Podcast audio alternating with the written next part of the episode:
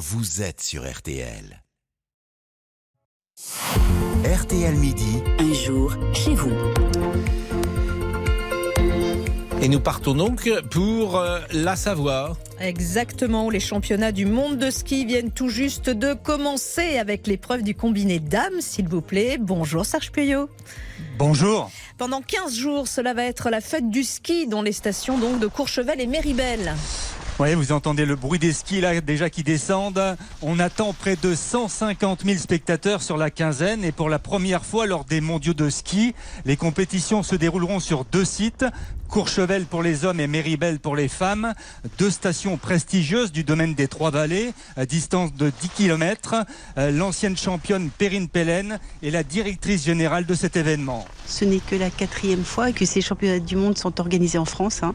après euh, Chamonix en 37-62 et Val d'Isère. C'était il y a 14 ans, en 2009. C'est l'événement le plus important pour les sports d'hiver. Après les Jeux Olympiques, ce sont pas moins de 75 nations qui vont être présentes pendant 15 jours. On a été qualifié par l'État grand événement sportif international. Il en va de l'image de la France. On veut que ce soit une grande fête populaire. Tout doit être fait pour que ce soit un rendez-vous mémorable à la fois pour les athlètes qui vont participer et puis à la fois pour euh, le public qui sera présent. Et quel plaisir, euh, Serge, d'entendre la voix de Perrine Pellen, qui fut une grande Eh oui. championne dans les années 70-80. On peut donc s'attendre à du grand spectacle durant deux semaines sur les pistes savoyardes. Oui, euh, c'est l'avis de Carole Montillet, championne olympique de descente en 2002, qui se souvient des derniers championnats du monde qui se sont déroulés en France. Je me rappelle de Val d'Isère 2009, hein, c'était juste génial. On a croisé pendant 15 jours le public qui avait euh, la banane parce qu'ils avaient accès à des courses de très très haut niveau. Là, on sait que ce sera exactement la même chose parce que les sites proposés, ils sont juste dingues. Courchevel, c'est quand même juste la classe. Et Méribel, pareil quoi. C'est magique, voilà. Et ce sera pendant les vacances scolaires. Et on dit justement aux gens, venez. Euh, venez skier et puis vous venez jeter un petit coup d'œil euh, sur les courses parce que le ski alpin maintenant c'est vraiment du très très haut niveau quoi.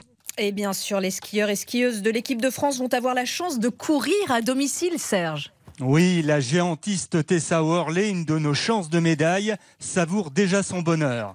Heureuse d'être ici à Méribel et c'est super excitant. Nous, les coureurs, on va être les, les acteurs et donc ça, c'est génial. Enfin, moi, je suis juste très heureuse et honorée de, de pouvoir participer à ces championnats du monde. C'est un grand moment. Je pense que c'est un moment euh, assez privilégié de pouvoir le vivre euh, à la maison. Déjà, des championnats du monde, c'est énorme. Donc, euh, je réalise vraiment la chance que j'ai de pouvoir euh, vivre à la maison euh, ce type de moment sportif.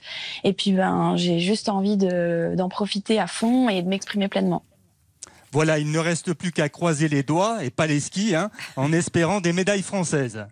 Surtout pas les skis, jamais Surtout croiser pas. les skis. Merci beaucoup Serge Payot pour ces championnats du monde donc de ski qui, qui viennent tout juste de débuter dans les stations de Courchevel et euh, Méribel. Dans un instant, Pascal, nous nous penchons sur l'interdiction euh, du porno pour les mineurs, en tout cas mettre davantage de verrous, d'efficacité surtout, pour que ces verrous fonctionnent. RTL Midi. Pascal Pro et Agnès Bonfillon. Vers l'interdiction du porno pour les mineurs en ce début de semaine, le gouvernement doit annoncer un dispositif afin d'empêcher les moins de 18 ans d'accéder à ces contenus sur Internet. Cela devrait rentrer en vigueur en septembre prochain. Pour en parler avec nous dans ce studio, Thomas euh, Romer, bonjour. Bonjour. Vous êtes directeur de l'Observatoire de la parentalité et de l'éducation numérique. On a envie de dire enfin, enfin des verrous plus efficaces? Je vous rejoins, mais pour l'instant, ça reste une déclaration d'intention.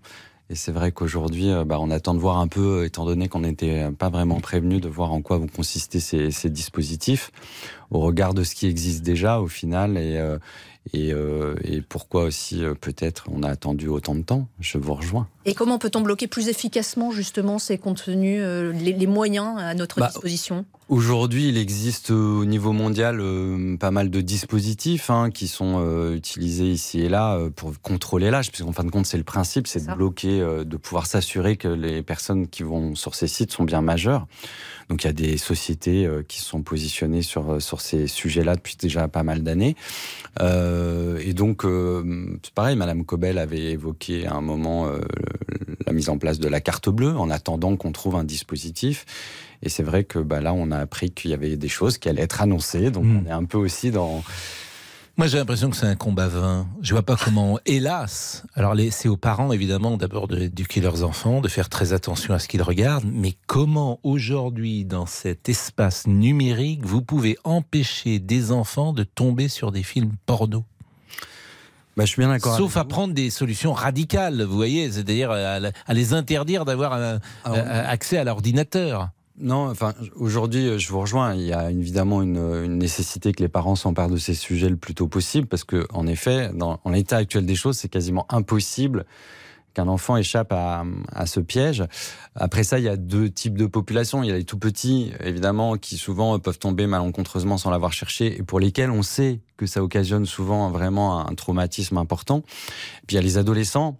Euh, les adolescents, euh, tous les ados du monde sont toujours allés chercher ce type d'image, et c'est au cœur du processus adolescent. Donc euh, l'idée n'est pas de vouloir empêcher ça, et juste de peut-être organiser aussi un contre-discours et là, on en revient toujours à cette fameuse éducation sexuelle qui est inexistante dans notre pays, ou en tout cas qui n'est pas suffisamment déployée. Oui, mais alors qu'est-ce qu'il faudrait faire? C'est quoi éduquer sexuellement les enfants?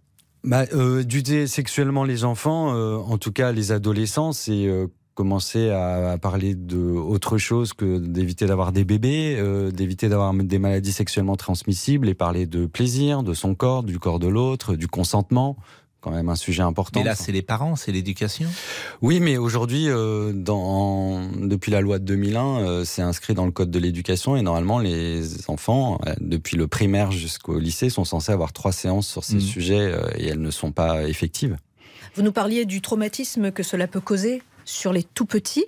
Est-ce que pour les adolescents, cela peut avoir une conséquence sur la vision de la sexualité? Bah, c'est d'autant plus une conséquence qu'il n'y a pas de contre-discours en fait. C'est ça le souci.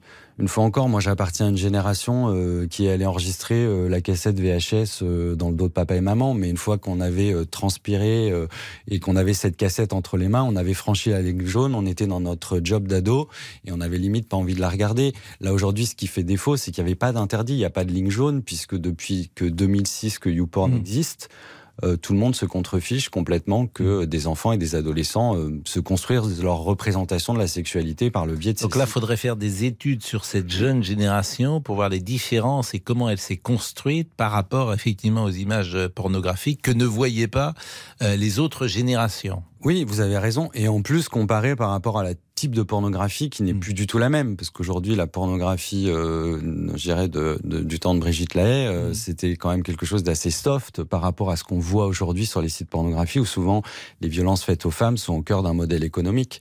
Et ce qui fait souvent, ce qui a aussi occasionné ce problème, ce que démontrait notamment un, super documentaire d'Ovidi, euh, Pornocratie, mm. euh, montrait que voilà, cette ubérisation de l'industrie euh, du sexe avait été aussi euh, le piège était, était, en fait dans le modèle économique parce que le fait d'être basculé dans du non payant, il y avait une surenchère à la violence des images pour générer du clic.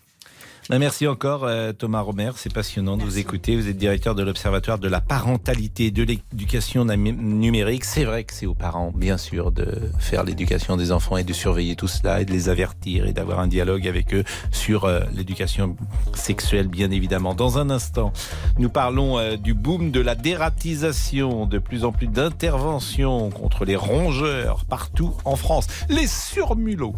À tout de suite. Jusqu'à 13h. RTL Midi.